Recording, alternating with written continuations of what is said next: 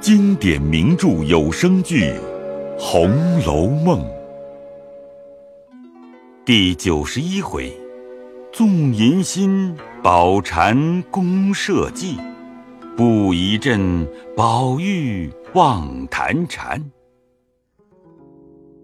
话说薛科正在狐疑，忽听窗外一笑，吓了一跳，心中想到：不是宝蟾，定是金桂。只不理他们，看他们有什么法儿。听了半日，却又寂然无声，自己也不敢吃那酒果，掩上房门，刚要脱衣时，只听见窗纸上微微一响。薛科此时被宝蟾鬼混了一阵，心中七上八下，竟不知是如何是好。听见窗纸微响，细看时，又无动静，自己反倒疑心起来。掩了怀，坐在灯前，呆呆的细想，又把那果子拿了一块，翻来覆去的细看。猛回头，看见窗上纸湿了一块，走过来，曲着眼看时，冷不防外面往里一吹，把薛科吓了一大跳，听得吱吱的笑声。薛科连忙把灯吹灭了，屏息而卧，只听外面一个人说道。为什么不喝酒吃果子就睡了？这句话仍是宝蟾的语音。薛科止不作声装睡，又隔有两句话时，又听得外面似有恨声道：“嗯，天下哪里有这样没造化的人？”薛科听了是宝蟾，又似是金贵的语音，这才知道他们原来是这一番意思。翻来覆去，直到五更后才睡着了。刚到天明，早有人来叩门。薛科忙问是谁，外面也不答应。薛科只得起来开了门看时，却是宝蟾，拢着头发，掩着怀，穿一件片锦边琵琶襟小紧身，上面系一条松花绿半新的汗巾，下面并未穿裙，正露着石榴红撒花夹裤，一双新绣红鞋。原来宝蟾尚未梳洗，恐怕人见，赶早来取家伙。薛科见他这样打扮，便走进来，心中又是一动，只得陪笑问道：“ 怎么这样早就起来了？”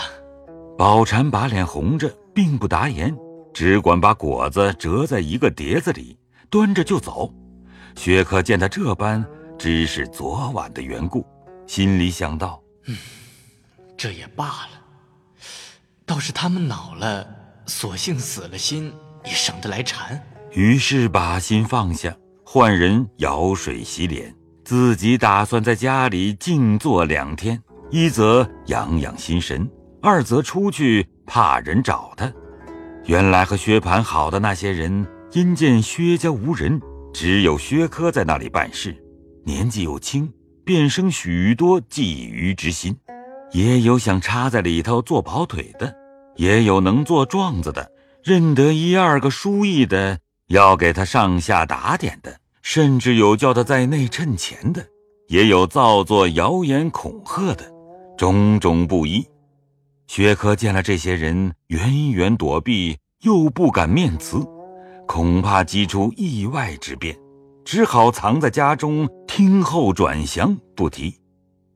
且说金贵昨夜打发宝蟾送了些酒果去探探薛科的消息，宝蟾回来将薛科的光景一一的说了。金贵见事有些不大投机，便怕白闹一场，反被宝蟾瞧不起，欲把两三句话遮饰改过口来，又可惜了这个人，心里倒没了主意，怔怔的坐着。哪知宝蟾一知薛蟠难以回家，正欲寻个头路，因怕金贵拿他，所以不敢透露。今见金贵所为，先已开了端了，他便乐得借风使船，先弄薛科到手，不怕金贵不依，所以用言挑拨。见薛科似非无情，又不甚兜揽，一时也不敢造次。后来见薛科吹灯自睡，大觉扫兴，回来告诉金贵，看金贵有甚方法，再做道理。即见金贵怔怔的，似乎无计可施，他也只得陪金贵收拾睡了。夜里哪里睡得着？翻来覆去，想出一个法子来，不如明儿一早起来，先去取了家伙，却自己换上一两件动人的衣服，也不梳洗，越显出一番娇媚来。只看薛科的神情，自己反倒装出一番恼意，索性不理他。那薛科若有悔心。自然遗传博案，不愁不先到手。及至见了薛科，仍是昨晚这般光景，并无邪僻之意，自己只得以假为真，端了碟子回来，却故意留下酒壶，以为再来搭转之地。只见金贵问道：“你拿东西去，有人碰见吗？”宝蟾道：“没有。”二爷也没问你什么。也没有。金贵因一夜不曾睡着，也想不出一个法子来，只得回思道：“若做此事，别人可瞒，宝蟾如何能瞒？不如我分惠于他，他自然没有不尽心的。我又不能自去，少不得要他做脚，倒不如和他商量一个稳便主意。”因带笑说道。你看二爷到底是个怎么样的人？倒像个糊涂人。你如何说起爷们来了？他辜负奶奶的心，我就说的他。他怎么辜负我的心？你倒得说说。奶奶给他好东西吃，他倒不吃，这不是辜负奶奶的心吗？说着，却把眼溜着金贵一笑。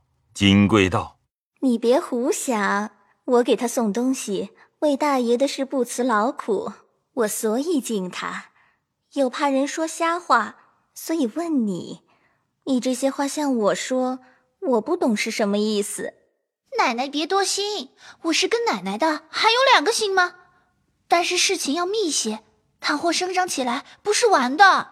金贵也觉得脸绯红了，因说道：“你这个丫头就不是个好货。”想来你心里看上了，却拿我做法子，是不是呢？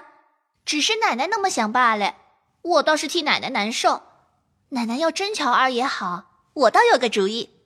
奶奶想，哪个耗子不偷油呢？他也不过怕事情不密，大家闹出乱子来不好看。依我想，奶奶且别性急，时常在他身上不周不备的去处张罗张罗。他是个小叔子，又没娶媳妇儿。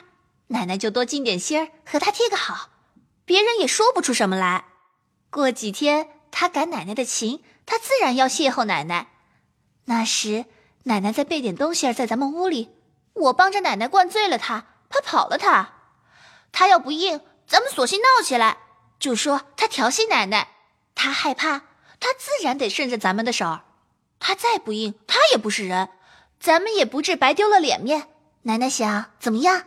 金贵听了这话，两拳早已红晕了，笑骂道：“ 小蹄子，你倒偷过多少汉子的似的，怪不得大爷在家时离不开你。”宝蟾把嘴一撇，笑说道：“爸哟，人家倒替奶奶拉纤，奶奶倒往我们说这个话嘞。”从此，金贵一心笼络薛科，倒无心混闹了，家中也少觉安静。